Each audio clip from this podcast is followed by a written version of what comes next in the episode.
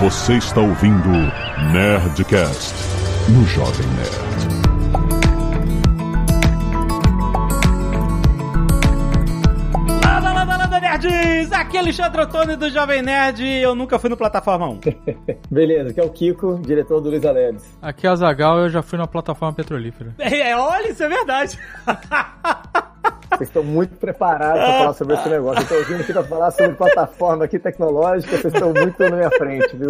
Muito bem, nerds! Estamos aqui mais um Nerdcast Empreendedor e hoje o Kiko tá aqui. Kiko Reis veio falar sobre plataforma, sobre o modelo de negócios de plataforma. E pra gente entender o que que é esse modelo de negócio, aliás, se você está ouvindo a gente no Spotify, a gente está numa plataforma no Spotify? Sim. Estamos, né? Não Estamos tá? na plataforma, é isso aí. Plataforma, com certeza, é isso aí. Exatamente. Se você Você tá vê- ouvindo no Jovem Nerd, é outra plataforma? É, se você tá. Não, Jovem Nerd não. Jovem Nerd é pipeline. É Pipeline? É, Nosso app é Pipeline? É, é sim.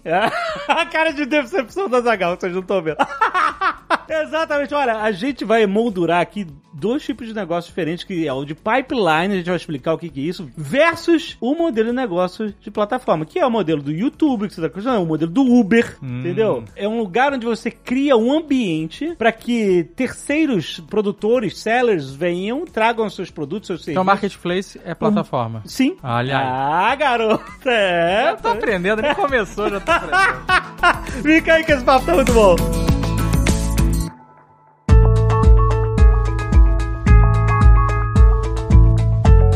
Kiko, eu queria primeiro justamente definir pra gente chegar lá e desconstruir o, termo plataforma, entender o- quais são as engrenagens de uma plataforma. Eu acho que vale a pena a gente falar primeiro do que não é um- uma plataforma, que é um modelo de negócio de pipeline. Explica pra gente exatamente. Esse é o modelo de negócio tradicional, aliás, né, que existe. Olha, ambos são muito velhos, tá? Mas acho que quando a gente pensa num negócio tradicional, pipeline é a, é a cara do arquétipo dele, tá? Pipeline é um negócio onde você basicamente constrói ou produz algo e leva até o comprador. Então, a maior parte dos negócios que a gente identifica como tradicionais, sei lá, uma Nestlé que produz chocolate e entrega pra criança comer no Halloween. Sei lá, a Nokia que começou fazendo pneu ou madeira. Você vai lá, corta as árvores, fabrica madeira e entrega na mão do, do cliente final. A Nokia fazia pneu? É, A história da Nokia é muito louca, né? A Nokia começa com madeira. Nossa! Madeira, pneu, de pneu pra fio, de fio pra sem fio. E depois tijolo, né? Aquele celular era um tijolo. Famosamente, a Nokia, aliás, não soube fazer plataforma. Já falar sobre isso uma hora, assim, nessa história aqui. Mas só pra Ó. dar um- uma, uma ideia, assim, geral, a maior parte dos business tradicionais, pré-internet, tinham bem cara de pipeline. E empresas grandes, basicamente, iam verticalizando. Você ia controlando desde o início da cadeia produtiva. Então, muitas vezes você pegava a commodity, ou você era produtor da commodity, e entregava alguma coisa processada, industrializado. Isso aí no, no- no mundo dos bens físicos é, é bem óbvio, tem uma cadeia produtiva, você vai transformando, né, o, o petróleo cru até o- a gasolina. Em geral, o business pipeline funciona desse jeito, mas para serviço é uma coisa similar. Você, numa, numa empresa de serviços, se você é o prestador de serviço, você gera o serviço original e leva ele até o consumidor final, você também é um negócio de pipeline. É, e esse termo sugere justamente o pipeline, né? Esse encanamento, né? Ele sugere um fluxo único, né? De uma direção para outra, né? Da direção da produção até a distribuição, né? Para o consumidor final. Então você controla esse fluxo do início ao fim, ou enfim, com parceiros, etc, né? Mas é isso, ele vai fluindo de um ponto até o outro. Exato. Para contrastar pipeline com plataforma, acho que o, o, o ponto mais importante que todo mundo pode pescar é plataforma ela existe conectando públicos diferentes. O negócio de plataforma é uma parte também do DNA do ser humano. A gente pensa como um animal social em formar redes e a plataforma basicamente é uma descrição de um negócio que aproveita da rede. E aí, usando um exemplo que não é mais um exemplo contemporâneo, mas um exemplo para mim muito familiar, porque eu comecei tecnologia nessa área, a telefonia é o típico negócio de plataforma em que você existe para conectar dois atores diferentes, é uma pessoa que quer falar com uma pessoa que quer falar com ela. E Sim, verdade. O shopping center na plataforma, né? Você tem Tem um... um estacionamento que é pipeline. que, que é? estacionamento. E- não, e aí, cara, esse ponto que você colocou agora é perfeito, porque assim, muitas empresas vão usar a pipeline ou plataforma como uma estratégia de negócio, muitas vezes complementares. Alguns negócios têm, tipo, plataforma no core. falei da, da empresa telefônica, certo? A empresa telefônica, ela existe no core dela para conectar pessoas. Então, o valor gerado por uma rede telefônica, ela tá em conectar o público. E aí, o jeito de você testar isso é falar, e se só tivesse só um consumidor plugado na rede telefônica, que valor tem ela? Zero. E dois, valor muito pequeno. E quando todo mundo do mundo tem um número e pode chamar um ao outro, aí você chegou no limite máximo do valor entregue por aquele serviço de plataforma feito. Então, a forma de você pensar é essa. É verdade, não tem. O que, que de outro telefone que você não pode ligar pra ninguém? Nada, né? Exato, né? Exatamente, perfeito. Mas hoje em dia mesmo, tem, mesmo com muita gente, você não consegue ligar pra ninguém, né?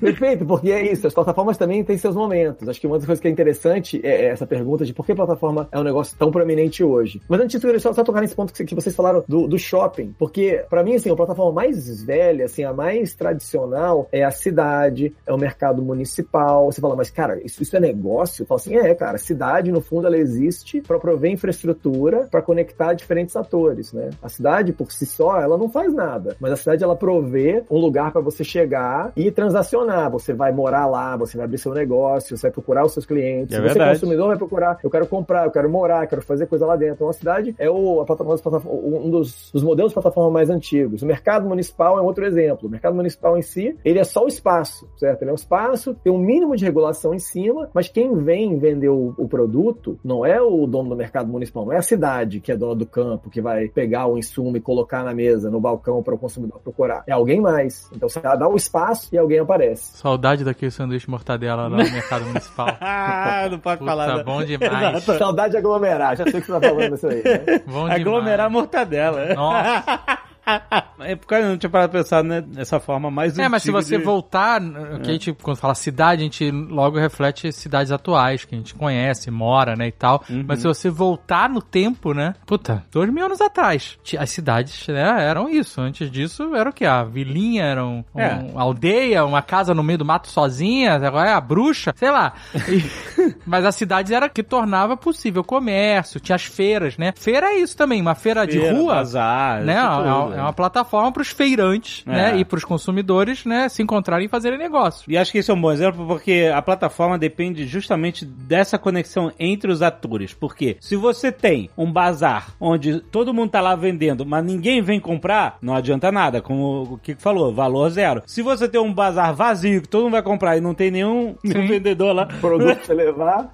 também não adianta nada. Então você precisa ter essa conexão entre as diferentes partes interessadas, né? E com a tecnologia, nos últimos 20, 25 anos, a gente viu uma forma de exponenciar esse conceito inédito, né? Que a gente nunca tinha parado pra pensar de quantas formas diferentes a gente podia conectar, interconectar as pessoas para que elas transacionem e etc, né? Um exemplo recente são os transportes aplicativos. Aham. Você nada mais do que uma plataforma que você. Ou o Airbnb, por exemplo, também. Perfeito. Os caras não tem um quarto de hotel, não Todos, tem. até os aplicativos de entrega de comida. Cara, comida, exatamente. Você une os atores e, e eles se encontram. O entrega de comida ele é até mais complexo, não só de comida, né? Vários serviços, né? Mas, porque, Tem. por exemplo, quando a gente pensa em Airbnb ou em Uber, você tá falando do motorista e do passageiro, do imóvel, né? Do dono do imóvel e, do a pessoa do que quer se hóspede, hospedar, né? é. E tal. Mas, por exemplo, quando você fala desses de compras, vamos chamar assim, você envolve também o motoboy, ou a pessoa A que faz a compra, o- É, né? é um triângulo Você tem aí. o comerciante, você tem o entregador que vai lá, de repente, muitas vezes no mercado, escolher produtos na farmácia e tal, Uhum. e você tem a pessoa que tá solicitando esse serviço, né? Exatamente, exatamente. Tem três. Exatamente. Você tá pegando aí realmente o, o que é o fundamental. Plataforma tem um negócio, eu ouvi essa palavra pela primeira vez, acho que na Amazon ou no Google, cara, um desses dois lugares, onde eles trouxeram, esse- fala- falou a palavra 3P, essa, essa sigla 3P. E quando eu fui entender o que, que o 3P era, porque era tão importante, que eu comecei a entender que realmente, é um jeito que eles tinham feito um truque, né, um truque mnemônico, para lembrar as pessoas de que a gente era plataforma. Eu vou falar sobre esse negócio de 1P versus 3P rapidinho, porque acho que vai ajudar as pessoas a entenderem um pouco melhor, tá? 3P descreve um terceiro, tá? Na terceira pessoa. A terceira pessoa, isso, né? Terceira pessoa. É, 3P vem de third party. Third party. Quando fala sobre esse negócio de 3P, essa essa é uma sigla que todo mundo fala o tempo todo. Acho que de chegar no Magalu e perceber que também se falava sobre o 3P muito, eu entendi realmente que tá amarrada a ideia da plataforma a essa ideia de entender o que é o 3P. E um negócio de pipeline,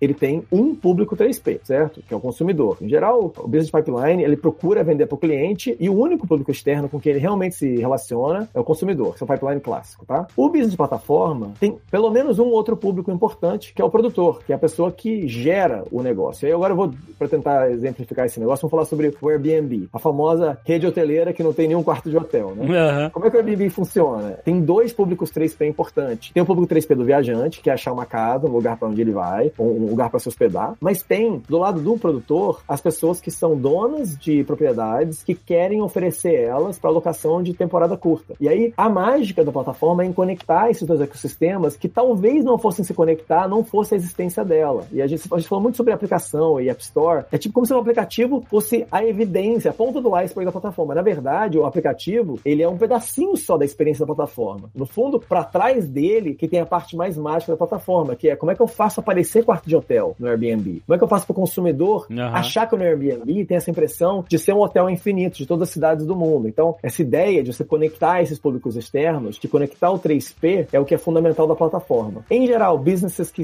eram de pipeline, mas que tiveram que entender plataforma, usam essa sigla 3P para marcar isso. Elas, inclusive, usam a dualidade 1P e 3P. Então, Amazon, que é uma empresa que muito famosa fez essa tra- transição. No começo, a Amazon era um business tradicional pipeline. Você fala assim, mas como assim? Era um negócio internet online. Eu falo, sim, mas eles compravam os livros. Eles estocavam os livros. Eles estocavam os CDs e o cliente ia lá no, no portal, clicava, eu quero comprar, e aí a Amazon enviava o. Tô falando de Amazon pré-Prime, pré-Z-Shops, pré-Marketplace. Lá em 97, 98 e tal. Isso, exatamente, perfeito. Então, a Amazon, ela, e essa, essa parte é importante. Um P no varejo quer dizer, eu sou dono do estoque. Eu compro o estoque, eu assumo o risco de movimentar esse estoque para lá, e aí eu vou procurar consumidor, eu vou anunciar, fazer marketing para o consumidor aparecer aqui. E dentro da Amazon, essa ideia do 1P e 3P. O que que é 1P? É o produto que é da Amazon. Primeira pessoa, né? First person. Sou eu. Exato, first person. Sou eu. Eu comprei o produto, eu estoquei e eu vou entregar. Mas dentro da Amazon eles precisaram abrir para outros fornecerem. Por quê? Porque aí, se vocês lerem os livros, você vai ver que tem muita pressão para a Amazon entrar em outras categorias. Só que para você aprender como é que funciona uma segunda categoria, vai para moda, vai para esporte, alimentação, você precisa de compradores muito, muito sagazes, pensando em saber, o cara, o que eu posso comprar, o que eu posso estocar, o que vai vender em qual época. Qual é a forma de você evitar esse risco, assumir esse risco você mesmo e de quebra pegar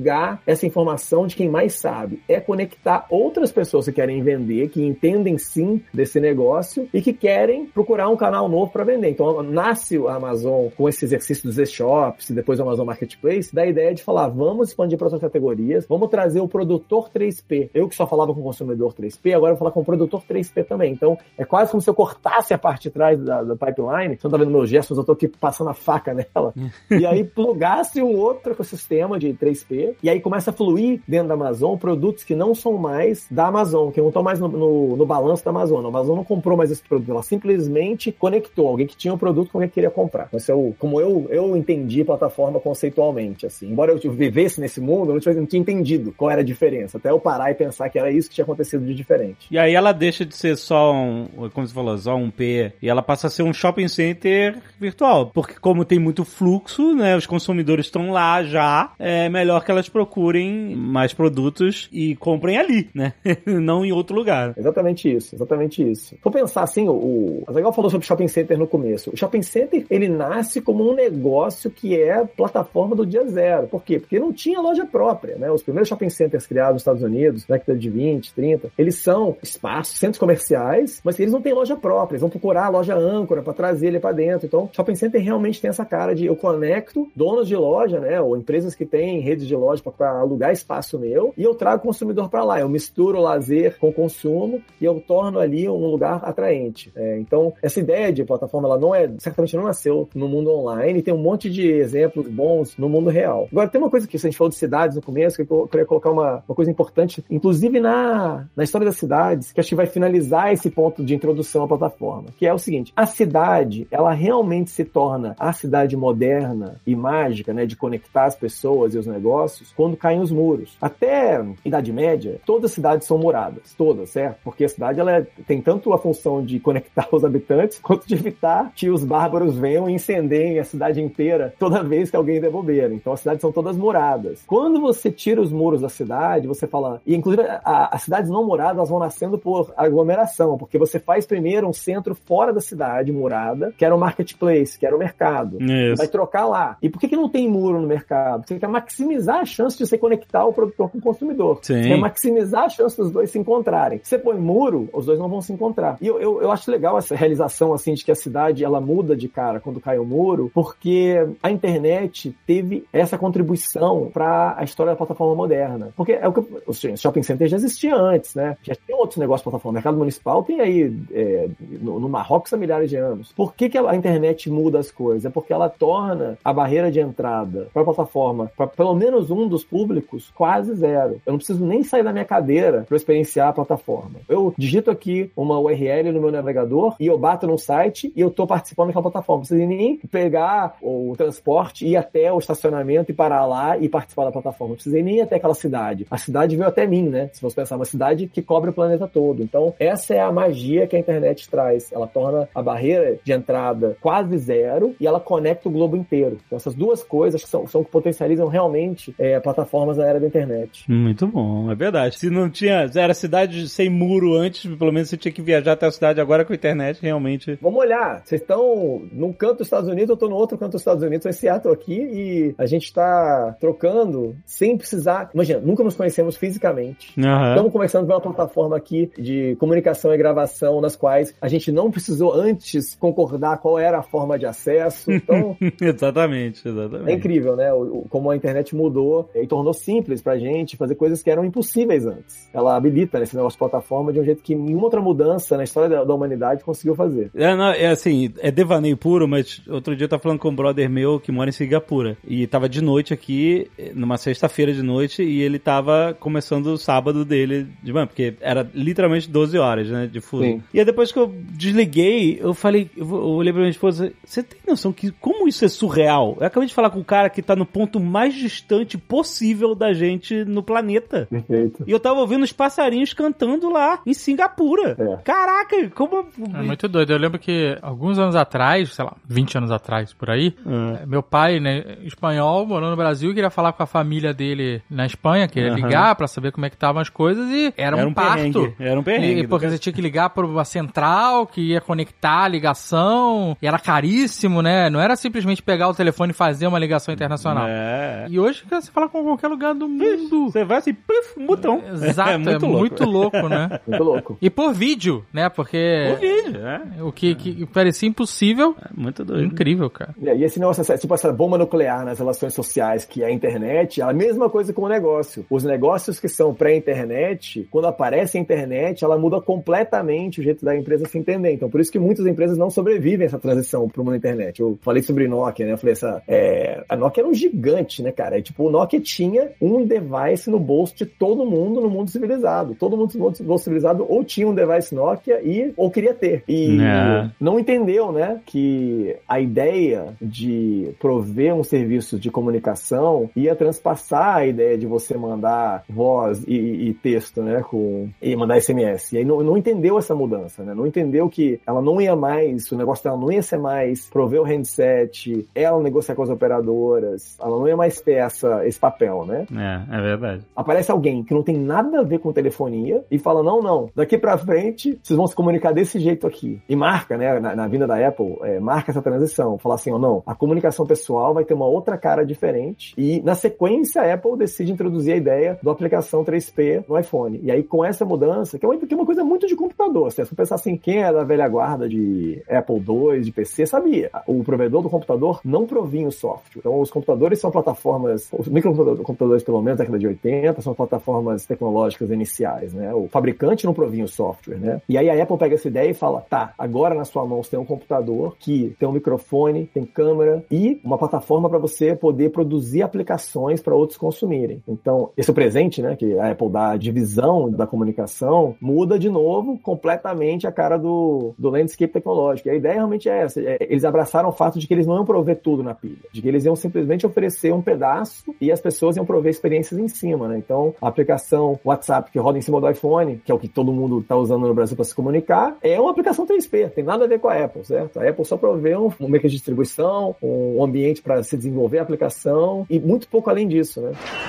É, tem alface também, um real moinho também. Um real, é? É um 150 o pé. Eu acho que esse exemplo da Apple é um, é um bom ponto de partida para a gente falar sobre um aspecto muito importante da plataforma que determina o sucesso ou o fracasso dela, que é o network effect, né? O efeito de rede. Como a gente exemplificou no início, né? Se você tiver um telefone só e não tiver ninguém para falar, não vale nada. Se tiver um bazar vazio de lojas e cheio de consumidor querendo comprar, não vale nada. Então o que vale na plataforma é essa conexão entre as pessoas. E o que faz a plataforma crescer de fato, escalar de fato, é o, esse efeito de rede. Queria que você explicasse um pouco como é que funciona esse efeito de rede. Pode até usar a Apple, né, abrindo esse universo de 3P. Venham aqui, ó, estou lançando um smartphone, que é um computador de bolso. Venham pra cá fazer softwares, né? O efeito de rede, assim, no geral, na, na teoria, é a ideia de você, ao você conectar mais nós numa rede, você aumenta o valor da rede, tá? Instanciado no mundo da plataforma, isso quer dizer que toda vez que você coloca um consumidor ou um produtor novo numa plataforma, a plataforma se torna mais valiosa. E valor econômico raiz, tá? Tipo, dá pra fazer mais coisa com a plataforma, ela se torna mais útil, né? Ela gera mais benefício para a humanidade. A ideia é, é bem do fundamento. E uma forma mais concreta de entender isso é falar o seguinte: cada vez que você tinha uma linha telefônica instalada em uma casa nova ou uma cidade nova era conectada, você tinha muito mais benefício na, na rede telefônica. Você conseguia começar a falar agora com outras regiões que você não podia falar antes. E trazendo para essa transição, né, da década de 2000 do, do telefone, a Apple começa o iPhone com o app 1P só, tá? Começa o iPhone com as aplicações 1P, tinha um navegador. O, Apple, o iPhone 1 é muito marcadamente muito pobre de funcionalidade. Não tinha MMS, não tinha um monte de coisa tipo básica que era obrigatório pela Apple para você lançar um telefone. Mas a Apple falou dane-se e a Apple nasce 1P. Mas a mágica, a magia realmente do iPhone, ela vem de duas coisas. Primeiro, da experiência, de entender que você podia usar um telefone em que a tela era a forma de você interagir, você não estava num teclado separado, essa é a primeira parte. Mas a segunda é que você tinha aplicações infinitas. Então, não é que você podia só usar o, o Minesweeper, o equivalente ao Minesweeper que a Apple te entregava junto. Não, tinham milhares e eventualmente milhões de jogos que você podia consumir em cima da plataforma. E você podia eventualmente navegar entre categorias diferentes e procurar que tipo de aplicação poderia atender o que você quer fazer naquela hora. Então aí apareceu um milhão de aplicação diferentes, desde comunicação, que é o core do telefone, mas é, entretenimento, mídia, esse mundo do entretenimento todo assim colou no telefone como um, um, uma forma de distribuição, banco, e-commerce. Então basicamente todas as facetas da interação social humana encontraram no, no, na plataforma mobile, no, no, iOS, no Android, uma forma de se expressar. Então essa transição é o que realmente eu acho que completa essa história do smartphone afetar a nossa vida, né? Essa ideia de você tinha primeiro um device que era muito. tinha um apelo por novidade, né? Pela forma como ele era muito grande. E na sequência a Apple vai e gruda em cima disso a ideia de fazer uma plataforma em que eu ofereço aplicações do mundo todo. Só que aí o, o ponto de efeito de rede qual que é? A Apple podia ter dito, eu vou entregar todas as aplicações que vai se consumir nesse telefone. Como era antigamente, né? Cada fabricante fazia suas aplicaçõezinhas do celular e etc. Isso. Quais eram suas aplicações favoritas da Nokia aí, ô, Tony? Putz, é... o que, que tinha? O jogo da cobrinha, sacou? O jogo da cobrinha! é isso aí. Mas, ó, calma, a gente fez uma ação pra Nokia N95, ah. que era criar um, um Frankenstein lá de Devices, pegar, é, né? pegar tudo que tinha no aparelho e, e encaixar, né, como se fosse... E tinha bastante coisa, cara. Tinha, ele filmava com uma qualidade muito boa pra época, tanto que o Alexandre participou de um programa de TV filmado com o um, N95. Um, é, era um Nokiazão desse. É. Puta, esse telefone, hein, cara. Sim, mas, é, mas era tudo nativo. Ah, sim, nativo. Tudo é. feito é. pela Nokia. Sim. Aí o negócio, tu fala assim, era pipeline. Cada um dos devices, você comprava todos os dongles. Eu tinha esses negócios. Tinha os o, depois tive o N700, N770. Você comprava tudo da Nokia. Tudo era de, da Nokia. Todas as aplicações eram feitas por eles. A ideia de você falar, eu vou agora abrir para o produtor 3P de aplicação é a mágica. Por quê? Porque já tem gente com o telefone no bolso, tem o consumidor pronto. Agora eu falo, você, produtor, quer fazer uma aplicação? Vou te dar um dispositivo que tem tudo que você vai querer. Sensores de todos os tipos, câmera, telefone, etc. Você escreve a sua aplicação. Aí você gerou efeito de rede, porque não precisava você sentar uma equipe de mais 100 pessoas para fazer a cobrinha V2. Você falava, eu vou abrir, qualquer pessoa vai poder escrever um jogo novo pro Apple. Tá aqui, eu vou te entregar só as ferramentas. Tá aqui as SDKs, você vai lá, escreve sua aplicação e publica, e eu te levo até o consumidor final. Aí você gerou efeito de rede, porque cada hora que entrar, aparecia um, um, uma empresa nova publicando uma aplicação, melhorava o telefone como um todo. É. Imagina, quando aparece o WhatsApp e fala, eu vou entregar agora um comunicador em cima do telefone, boom, para cada uma das pessoas do mundo, do planeta, apareceu a possibilidade de falar sem pagar nada, um pro outro. E eventualmente gravar mensagem, mandar foto, vídeo. Então, imagine esse presente para a humanidade que é essa transição. que presente. Não sei se o WhatsApp é tão presente. Porque até então, para você falar com seu amigo da Singapura, você tem que fazer uma conta, falar, cara, a gente pode falar uns 20 minutos, mas eu preciso ver, cara. É, exatamente. Porque eu não sei, preciso ver quanto é. Imagina isso. Você destravou. E por que eu tô falando de presente? Porque o meu começo na Telecom, tá? Eu começo pré-93 a brincar com telefonia, porque eu queria ter a, a oportunidade de falar com o mundo todo sem pagar. Minha ideia era como eu quero entender como é que funciona a rede telefônica e para explorar esse negócio. Pensa o tanto de trabalho que era na década de 90, Blue Boxing, tudo, tudo que existia em termos de, de circunvenção, etc. Pensa nisso, tá? E pensa como é hoje. Eu pego meu telefone, procuro, busco, encontro a pessoa que eu quero falar, aperto um botão e falo via vídeo, tempo real. Então isso aí é um presente para a humanidade. E esse presente, é a parte mais importante, não veio da Apple. Veio de umas pessoas aleatórias que criaram o que até é, o momento, o momento da venda foi um dos valuations mais incríveis da história. Mas era uma aplicação, uma App 3P. Não tinha, eles não tinham device, não tinham nada, certo? Era- Se fosse pensar, eles são uma aplicaçãozinha. Mas é, é curioso porque existe um fator aí é, de inflexão, que é a Apple tinha um mensageiro dele, né? FaceTime lá, o iMessage e tal. Aham. iMessage da Apple ou é do, da Facebook? É, alguma coisa assim. Bem, só que como era limitado aos aparelhos da Apple, O feito de rede é pobre. O feito de rede é pobre, porque eu cortei, eu botei um muro separando duas partes da cidade. É isso aí. é, É nos isso Estados Unidos, muita gente, a penetração da Apple é enorme, né? Muito, muita gente tem iPhone. Mas fora dos Estados Unidos, a realidade é completamente diferente. No Brasil, a realidade é completamente diferente. aí. É, A maior sim, parte das sim. pessoas tem Android. E aí você tem um mensageiro, né? Tem um WhatsApp da vida. Que vai em qualquer uma das plataformas. multiplataforma. aí você vai pra É todo aí. mundo mesmo, né? Exatamente. Menos E pra aí- Windows Phone. Exato. Mas ó, o efeito de rede, que o Kiko falou, era justamente quanto mais pessoas produzindo aplicações para aquele telefone, mais ele se torna valioso, interessante, mais pessoas compram, e quanto mais pessoas comprando, mais público os produtores de aplicativos têm e mais Sim. incentivo eles têm para continuar Claro, produzindo. claro, claro. Entendeu? Então uma coisa alimenta a outra. Esse é o efeito de rede. Exato. Esse efeito de rede, ele é esse efeito de retroalimentação em que você, ao plugar um, um produtor, você torna a rede mais atraente, logo mais consumidores, logo mais produtores. Quanto mais gente aparecer nessa rede, mais valioso vai ser o produtor para ele entrar. E tem muito a ver com essa coisa do ingresso, sabe? De você conectar, de você entrar, de você se registrar, instalar a aplicação. Então, o efeito de rede tem uma, uma palavra chamada flywheel em inglês, né? Que é tipo essa, essa roda que basicamente gira quase sozinha, gira inercialmente, né? Tipo uma, um- uma roda de movimento inercial. E a ideia do efeito de rede justamente é que o seu negócio rode sozinho. Por quê? Porque está adicionando produtor novo, tornando a plataforma mais valiosa e colando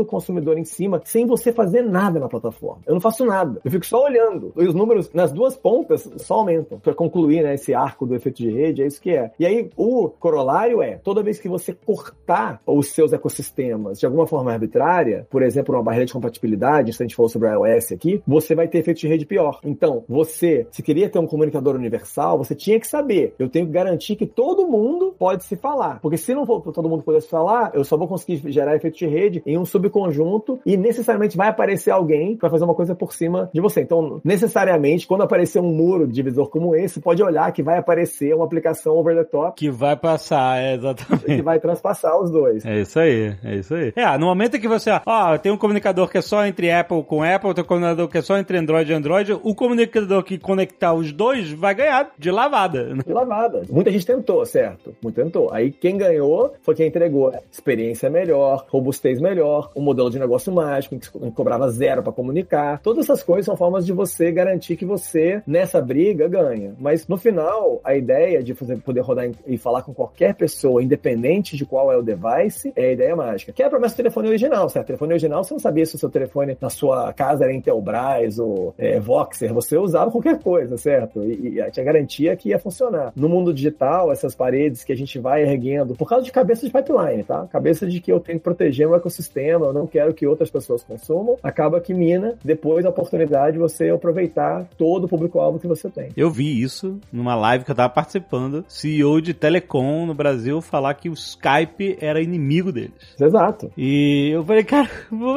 mas não é engraçado? A Telecom, eles poderiam ter criado o Skype. Bom, aí talvez vale, a pena a gente entrar no outro arco que é por que para Business Pipeline é tão difícil ver a plataforma. Acho que é um, é um outro ponto legal. Você, se você era telecom, o Skype era tanto um presente quanto o, o, o- demônio, certo? Eram as duas coisas juntas, certo? Porque era um negócio que era garantido que ia grudar as pessoas na sua rede, mais pessoas usando rede, mais pessoas precisando do seu serviço. Então é excelente, seu core business está protegido. Por outro lado, quanto você vai poder cobrar por esse negócio, agora começou a ficar grampeado, porque a experiência não é mais você que entrega, você é entregue por alguém que pode falar via Wi-Fi, não precisa mais ter conexão em qualquer lugar que você está. Então tinha esses dois lados. Mas o Business Pipeline tem muita dificuldade de enxergar a oportunidade, porque o Business Pipeline de sucesso dá grana. E quando dá grana, você quer evitar colocar em risco isso que já deu certo. Tá, você abriu, justamente, você abriu o cano, o pipeline e tá jorrando dinheiro ali daquele cano, você, ó, deixa. Vai mexer pra quê nesse negócio? Exato. Vai mexer pra quê, certo? E assim, até acaba que a organização ela acaba se protegendo dessa forma. Ela fala: eu não vou colocar em risco isso aqui, porque se eu colocar em risco, a empresa morre. Aí vem a internet e fala: bom, você que achava que você não ia morrer porque você está protegendo o pipeline, tá aqui, ó, mudou o jogo e as, as regras não são mais as mesmas. Então, esse tipo de pensamento, ele funciona por um período. Mas se você implacavelmente ignorar a realidade à sua volta, eventualmente você perde, né? Porque você, nenhum, nenhuma empresa é grande o suficiente para ignorar Uma mudança de paradigma, né? a, a realidade maior, exato. É isso aí, é isso aí. Assim, é muito triste a história, se for pensar, certo? Para as telcos era para elas terem se reinventado como provedores em cima, era para elas terem entregue os grandes serviços, né? Em vez disso, elas todas decidiram se proteger decidiram investir em compatibilidades entre elas, né? As únicas formas de conseguir compatibilidade na telco era muito cara, era o- o- os processos, quase eu participei, tá? CCTT, é, ITU, depois ETSI, que é tentar padronizar a forma como as telcos se interoperavam, mas era um processo muito caro, você não conseguia inovar em cima. Então, aparece alguém para falar, eu vou usar só a transmissão de dados e vou oferecer experiência em cima, e tem que ser uma experiência que corta, né, qualquer telco, pô, as telcos perderam nessa hora, elas não ente- não entenderam que o jogo tinha mudado. É justamente porque assim,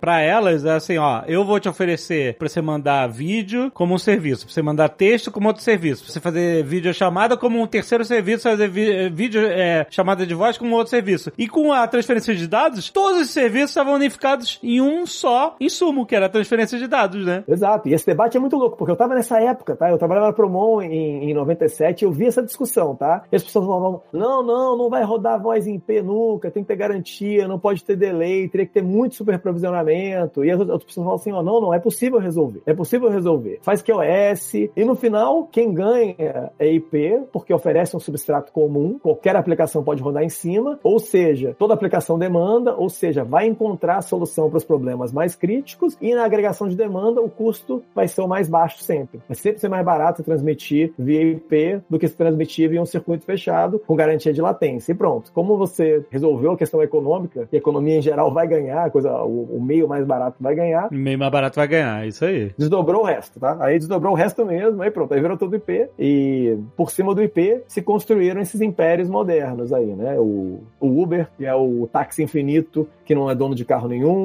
eh, o hotel infinito Airbnb, a loja infinita. Então, essas novas propriedades foram construídas em cima desse paradigma aí. Caraca, que impressionante. Que é uma grande plataforma em si, né? De conteúdo e comunicação, né? Exato, exato. A gente tá falando, assim, um, um negócio legal é das bonecas russas da plataforma. Que você fala assim, ó, cara, estão falando de internet, internet. É, cara, internet é uma primeira plataforma fundamental em qual todos os negócios digitais se constroem. E aí vocês vão pensar, tá, então tá. Então, quando vem uma plataforma desse jeito, uma plataforma global, muda o jogo. Exato. Nessa hora você tem que apertar reset no seu negócio e falar, cara, chegou a internet, vai mudar tudo, o que eu faço? Eu tô dizendo isso porque agora, hoje, tá? 26 de outubro de 2021, tem plataformas novas se estabelecendo, crescendo, nascendo, e assim, ou você joga o jogo da plataforma, ou você é uma plataforma, ou você tá morto. É um, você só tem essas três opções no negócio.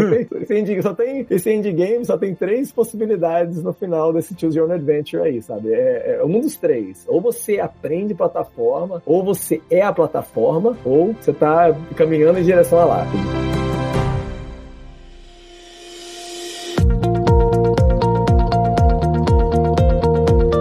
Assim, a gente descreveu um, né, uma coisa maravilhosa aqui, o efeito de rede, como você pode, né, a plataforma retroalimenta, né, os produtores, os sellers e os consumidores, cada um atrai mais o outro, etc. Incrível. Mas, não um Mas botão mágico, entendeu? Então, mas eu vou fazer uma pergunta aqui. E quando tem treta na plataforma? Então, é- justamente é isso que eu ia puxar. Porque existe um fator que pode fazer uma plataforma ruir, que é a falta de moderação do que está acontecendo na plataforma. E isso é um gargalo, né? Exato, a falta de garantia de qualidade, é isso mesmo. É, eu acho que nem só isso, porque a gente pode pegar um exemplo agora recente do pessoal do Fortnite. A- O iOS, a Apple, né, é uma plataforma onde a pessoa pode botar ali seus aplicativos, jogos e Aham. tudo mais, mensageiros e, e o que seja. E ela cobra um pedaço. Ela fala, ó, X% dessa brincadeira aí é minha. É, afinal é sua plataforma. né, Isso só sua plataforma. E aí a Epic tem o Fortnite, botou o jogo lá dentro e não queria dar esse pedaço. Falou assim, ah, deixa os caras compram aqui comigo. E aí, e aí a Rolou Apple um falou, não, não, monstro, calma né? aí, a regra, é- a regra é cara, Galvão.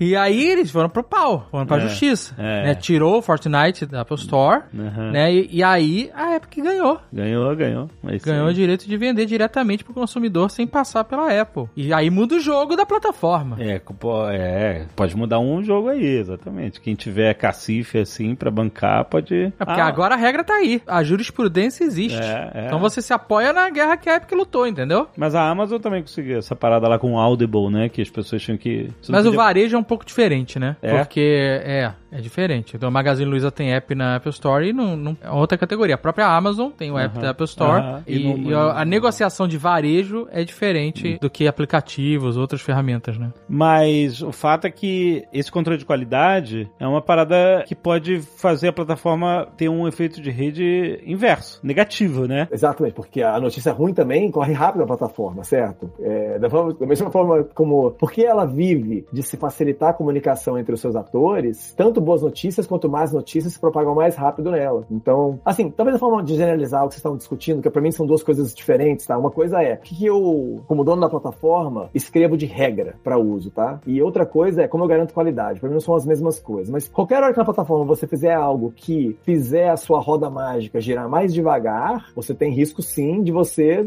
desfazer o que você construiu com a plataforma ali. Acho que tem uns exemplos clássicos, né? Acho que o, toda plataforma que abraçou qualquer um entrar e publicar o que quisesse sem moderação nenhuma, descobriu que rapidamente é foto de gente pelada, é conteúdo totalmente inapropriado, não, não apropriado para o público-alvo. E então todas essas plataformas que abraçaram a não moderação como seu core descobriram que elas não conseguem garantir um discurso civil e construtivo. E é por causa de um, efeito, de um paradoxo da rede, que é eu consigo causar muito dano como um mau ator na rede, certo? Eu consigo eu, o dano é desproporcional na rede, eu como um mau ator. É, a própria OnlyFans, né? Eu li uma notícia aí recente, que é uma plataforma de, de pack de pezinho lá, de... de... De pezinho. Sim, as pessoas de pagam pessoa- pra ver conteúdo exclusivo. É isso, exato. E aí o conteúdo varia, né? A quantidade de pele varia dependendo vê- de é, quanto você paga. É isso aí, gente pelada. É aquele negócio. Nem- não necessariamente, por isso que eu falei quantidade de pele. Tá bom. Pode ser 100% Pode ser de pezinho, pele, pode ser só pezinho. pode ser 100% de pele, pode ser 10% de pele. Mas a, a plataforma tá mudando. Ela não vai permitir mais, por exemplo, nudez total na plataforma. Perfeito. Os investidores e parceiros de negócio... né, Começou a isso ser um risco de... de- É, começaram a falar, ó, não, não tá legal.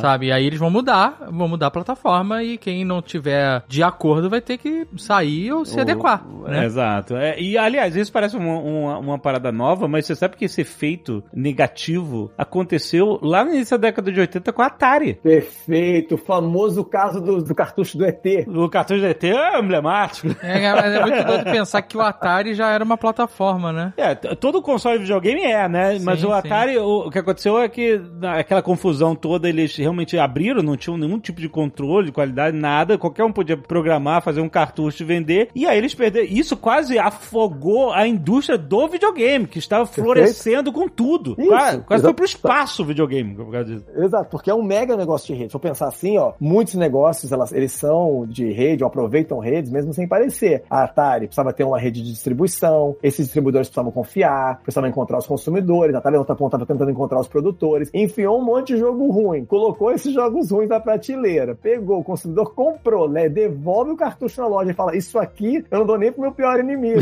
vai pro cemitério dos cartuchos DT no Texas. Então, cara, essas coisas, é, é, você tá falando, é totalmente certo, tá? Acho que a plataforma, ela tem que ter uma identidade, ela tem que dizer, eu sirvo para isso, e ela tem que muito claramente se policiar para que ela ande né, nesse espaço, certo? Porque quando ela transgride, ela quebra a expectativa do consumidor ou do produtor, a notícia ruim corre que nem fogo no palheiro, né? Ela, a notícia ruim, ela, ela derrete a plataforma. Então, tem muitos casos, de plataformas que eram para ter sido, mas que não entenderam isso, né? E não entenderam equilibrar, facilitar a entrada de atores novos no ecossistema com subir a barra progressivamente de qualidade. Comunidades pequenas têm isso mais fácil, quanto maior a comunidade, mais difícil é de fazer. A gente tá agora num grande experimento social global, que é o do Facebook, que é, é possível ter uma plataforma global de verdade?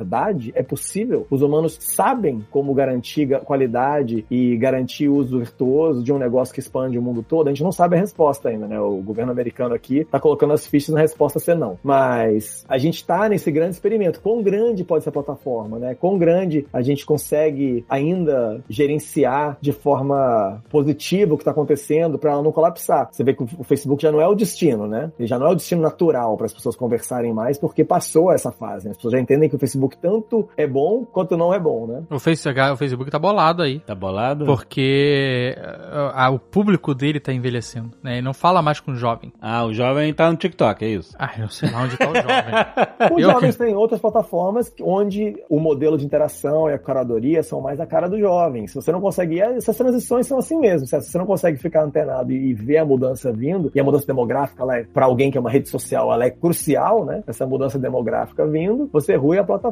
Mas aí volta nesse ponto que você colocou original, né? Que é, se você não cuida do conteúdo e dos bons e maus atores, a plataforma ela para de escalar. Ela sozinha ela para de funcionar. Ela tem, ela tem todo esse comportamento mágico dela crescer sozinha sem você precisar fazer nada. Nada assim, entre aspas, porque na verdade tem o, o outro lado da moeda é, se eu não faço nada e qualquer um público que quiser, a plataforma morre porque ela passa a ser repulsiva para um dos dois públicos, uma fatia boa desses dois públicos e ela para de crescer. Então a plataforma ela tem esse equilíbrio delicado. A Apple tem que decidir quanto eu forço a mão pro produtor me pagar, porque se eu não ganhar dinheiro, eu não justifico a existência dela. Por outro lado, se eu forço demais, eles vão lá e dizem, eu tô sendo abusivo e eu vou, eu vou, eu vou zero rate a sua aplicação, eu não vou poder cobrar é nada. Tudo é transação over the top. Aí você fala, pô, como é que eu equilibro isso? Então, as plataformas, especialmente quando elas ficam, quando elas têm sucesso, elas viram grandes jogos de equilíbrio, onde você tá o tempo todo tentando equilibrar, trazer, colar ator novo na plataforma com garantir que o ator é um bom ator e que ele tem uma experiência boa na plataforma. Né? Se você entra no marketplace e você não vende nada, adianta, é. No dia seguinte você saiu, certo? E você tem opção, você tem para onde você ir. Então, acho que realmente esse ponto que você colocou, acho que é um outro arco que é, que é legal a gente marcar, é que uma vez que a plataforma funcionou, você tem que garantir que o uso dela gera o resultado virtuoso esperado pelos atores, porque senão não funciona. Muita gente não chega até esse ponto, tá? Muita gente morre antes disso de não conseguir nem fazer a plataforma funcionar. Não consegue fazer o efeito de rede colar. É, a história da minha vida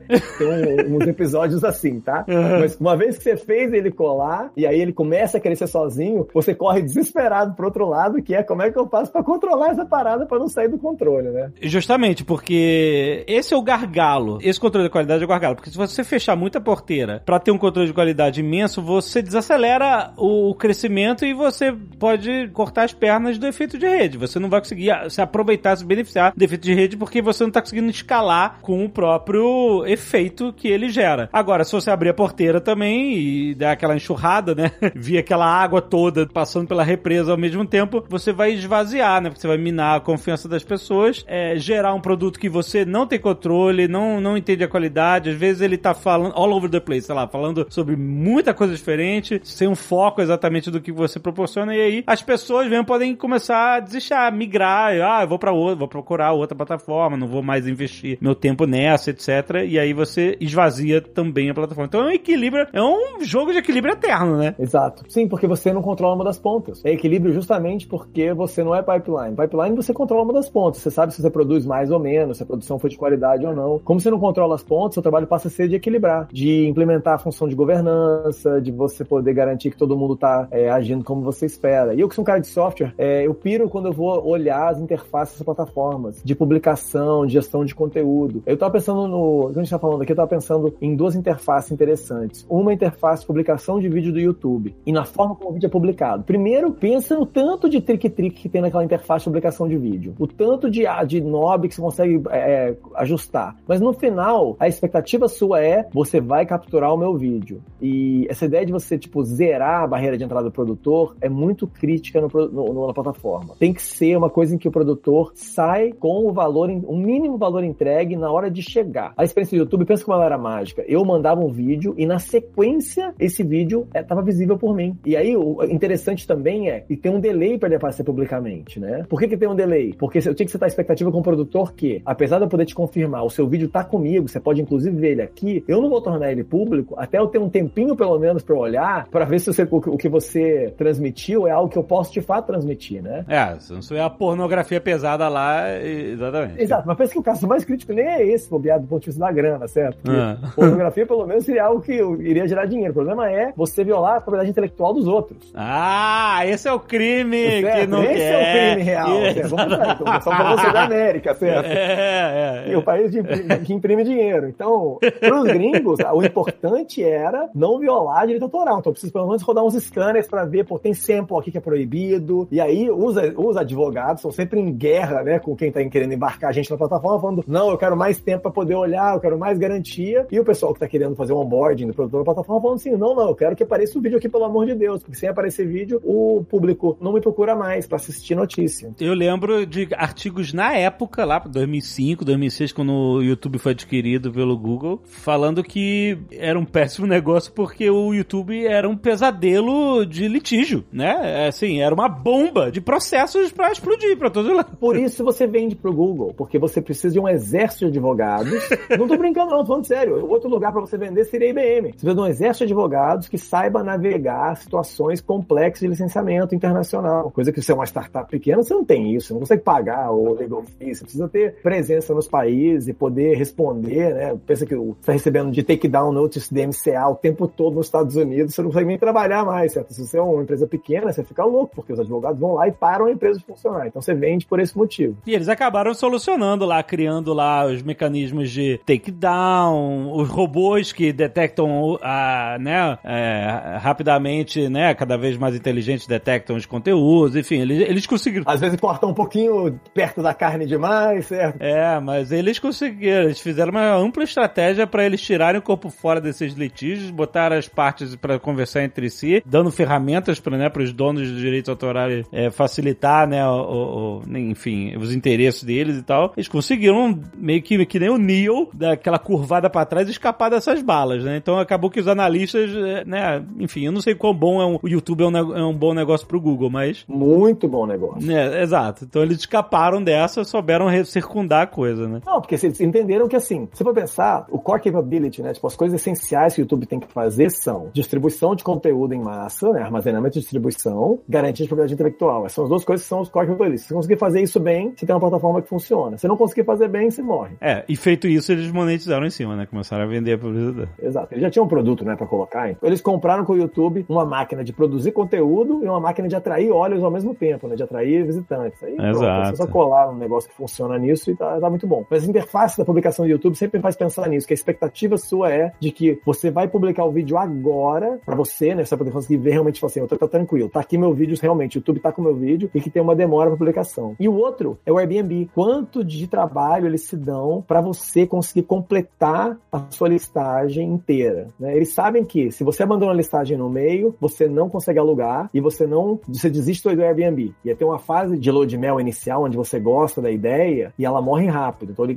o Airbnb dentro de casa, as métricas são quanto tempo demorou para o meu produtor conseguir alugar pela primeira vez. Então eles fazem né, esses gráficos de percentile para ver né, qual que é a pior experiência e quantos produtores têm a pior experiência na plataforma e tenta melhorar isso. Então você pensa que aquela interface ultra sofisticada de você ir mostrando, meio game, gamificado, certo? Tipo, você fez esse primeiro passo, massa. Vamos colocar agora, suas fotos são tão legais, mas eu vou te vender aqui um serviço complementar para você poder pegar fotos profissionais. Quer fazer comigo? Melhora a sua listagem. Olha, tá faltando essas coisas que são essenciais para melhorar. Então eles fazem com que o produtor entenda que ele tem que cumprir esses passos aqui. E eles o tempo todo colocam energia para recompensar, bem skinneriano, sabe? Tipo, tentar recompensar o, o produtor em cada pedacinho Ah. até ele tá com a publicação feita, porque eles sabem que na publicação quando ela aparece, tem que listar. E eles têm até um negócio legal, uma feature da, da interface, onde eles mostram newly listed. Você já reparou isso? O Airbnb é engraçado. Ele mostra tanto propriedades que têm muitos reviews, ou seja, que estão tão muito, que o algoritmo privilegia muito, quanto as que não tem nenhum, que são newly listed, por motivos opostos. Um, porque quer garantir que o consumidor tem uma experiência boa, mas o outro, né, listar o newly listed, é porque é para garantir que o produtor consegue achar um consumidor rápido, consegue achar um, um locatário rápido, né? Senão ele não tem chance de competir com quem já tá há muito tempo, que já tá com muitos reviews, etc, né? E aí ele não aparece e aí ele acaba desistindo, né? Então ele tem que dar chance pro novo, né? Também é, é interessante. Aliás, esse controle de qualidade, a gente tava meio que mencionando ele como um gargalo, né? Ou seja, pô, quantos bandeiradores eu vou ter aqui pra trazer? Mas existe o controle de qualidade da própria comunidade, né? que, que também tem o seu próprio efeito de rede, né? Ou seja, você Exato. você tem as pessoas, os consumidores, votando, classificando, dando estrelas e fazendo reviews daquele serviço. Esse- isso aí me, me impacta demais. É a primeira coisa que Claro, eu olho. claro, com certeza. Vou comprar o produto, eu olho quantas estrelas tem, se tem parte de review com né, a experiência das pessoas, foto das pessoas, hotel, por exemplo, né? Tem várias plataformas de hotel, né? Uhum. É, e quando eu vou olhar, eu vou escolher um hotel pra ficar, eu vou no review das pessoas. É. Sabe, as fotos que as pessoas tiram. Eu nem leio Foto muitos do- reviews, porque as pessoas às vezes reclamam demais. Mas eu vou nas fotos, porque as fotos não mentem. Sim, te A, a foto profissionalmente, mas É. a foto da pessoa não mente. Não entendeu? mente, é isso aí. E- Mas tem, tem plataformas de hotelaria, por exemplo, que estão muito alinhadas com as minhas expectativas de hotel. Então a nota que, sei lá, a plataforma que eu uso, uso é, dá Hum. pro hotel, eu entendo que eu vou esperar daquele hotel pelaquela nota. Sabe? Se o hotel é, sei lá, É. 8.5, 8.9. É, você já É. tem uma base de comparação É, eu, ah, isso aqui é real. algo que funciona pra mim, sabe? É, mas então, esse é um mecanismo de controle também de qualidade, de você deixar a própria comunidade, é, e, por exemplo, no Uber, ah, o passageiro classifica o motorista, e o motorista classifica o passageiro também. Sim, sim, sim. Então é mútuo, né, a coisa, né? Mas é engraçado porque essa classificação das pessoas, ela, ela é muito subjetiva, na verdade. Porque, por exemplo, Ah, é. Você vai no, no Google Maps. Google Maps tem lá, todos os estabelecimentos comerciais tem nota, né? Tem Aham. estrelas. Aham. E aí você vai num restaurante que é 4.9 estrelas. É um puta restaurante, né? É. Mas é um fast food. Ah, Porque aí- também depende da- da- do perfil da pessoa que tá Todo votando. go- É, todo mundo gosta do fast food, ele Então se você um bom pede pra rating. ver os melhores restaurantes da região, não necessariamente eles vão ser os melhores pro seu gosto. Você tem que entender o seu gosto, é isso aí. Então, isso é muito interessante, porque tem uma coisa que é fundamental da plataforma, é o seguinte, plataforma é um negócio pra gente preguiçoso. Você fala assim, ah, preguiçoso, falou, é, cara, a plataforma ela tenta fazer com que outros façam o trabalho que naturalmente seria do business pipeline. Se você é um negócio onde você lista propriedades, restaurantes, e você fala assim, meu trabalho é levar o consumidor ao restaurante que ele quer, você iria falar, pô, então o meu core capability é garantir bons reviews. Eu vou botar os meus reviews pra andar pela rua pra poder capturar. Mas se você é preguiçoso, você fala, eu não vou nem botar o meu reviewer, eu vou abrir pra outros revisarem e colocarem o conteúdo deles. Então, imagina, tipo uma plataforma tridimensional nesse caso aí, certo? Você tem o, o Maps tem essa cara. Eu tenho a pessoa procurando o estabelecimento, o dono do estabelecimento e uma comunidade de terceiros que são possivelmente consumidores, mas não sempre, que estão lá revisando. Então a plataforma é um negócio preguiçoso, porque no fundo você fala o seguinte, eu não vou fazer nada. Eu só vou conectar esses ecossistemas que me leva a essa coisa do Linus, do Torvalds, do inventor do kernel Linux, onde ele fala que essencialmente ele é um cara preguiçoso, que é a mesma mentalidade. Eu quero fazer com que eu consiga potencializar o trabalho dos outros. Para fazer curadoria de 3P, né, ou esse negócio poder aparecer review bem feito, você já falou aí, você tem que poder entregar algum tipo de, de trilho para o feedback encaixar no que você precisa. Então, o Booking, por exemplo, tem lá, você faz o review, mas você fala, eu visitei essa propriedade como, por exemplo, uma família com filhos pequenos. Ele qualifica lá o que que é. Então, quando eu olho o review, ele, você pode escolher, você fala assim, ó, me dá reviews de outras famílias com filhos pequenos que ficaram nesse hotel. E aí vai aparecer lá, puta, adoraram a sala de brinquedos, foram super maltratados pela equipe do hotel. Então, você vê os reviews relevantes para você naquela hora. Mas é complexo. Eu falei que aqui é pra gente preguiçosa, sendo jocoso, porque na verdade dá muito trabalho. Porque para eu fazer com que os outros produzam conteúdo conteúdo de valor, eu preciso fazer mecanismos sofisticados para capturar essa, é, é, o produto. Se o produto é um review, beleza. Aí o Azagal tá falando, pô, mas o review tem que falar comigo. Eu falo, beleza, então me diz, o que você tá procurando? É fast food? Eu quero poder comer e ir embora em 30 minutos? É uma coisa. Restaurantes abertos de madrugada. É exato, perfeito. Você precisa categorizar. e aí, exato. Você anda pela sofisticação por esse motivo, né? Toda vez que você olha o painel de controle desses sistemas, você sempre pira, você fala, cara, aqui tá escrito o mapa de todos os caminhos dessa labirinto da plataforma que eles tiveram que andar para conseguir fazer com que funcionasse. É muito complexo em geral. Não teve uma vez que você viajou e o Almôndega tava querendo um podrão com review? Quero comer no podrão. Quero comer no podrão de verdade, só com food truck e tal. Eu falei, beleza, tá aqui, ó. Aí eu andei três quadras. Aí que, de prova. Não, não, não. Eu quero um podrão com review, Aí o que, que tu falou? Aí eu falei, o único review possível com um podrão é, é uma merda. é isso que você quer, pô? E cinco estrelas, certo? Cinco estrelas, é isso. Exatamente, cinco estrelas.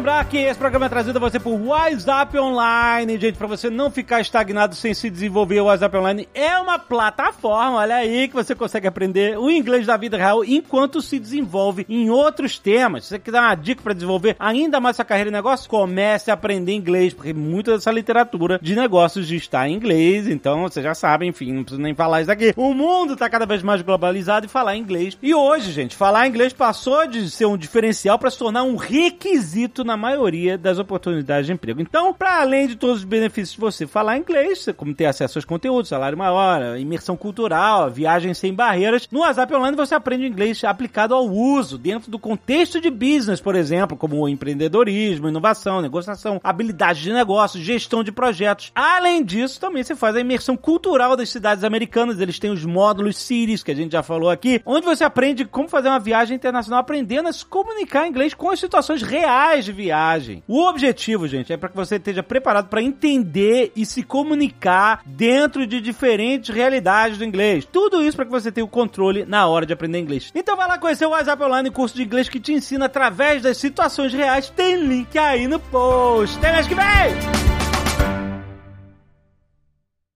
Este Nerdcast foi editado por Radiofobia, podcast e multimídia.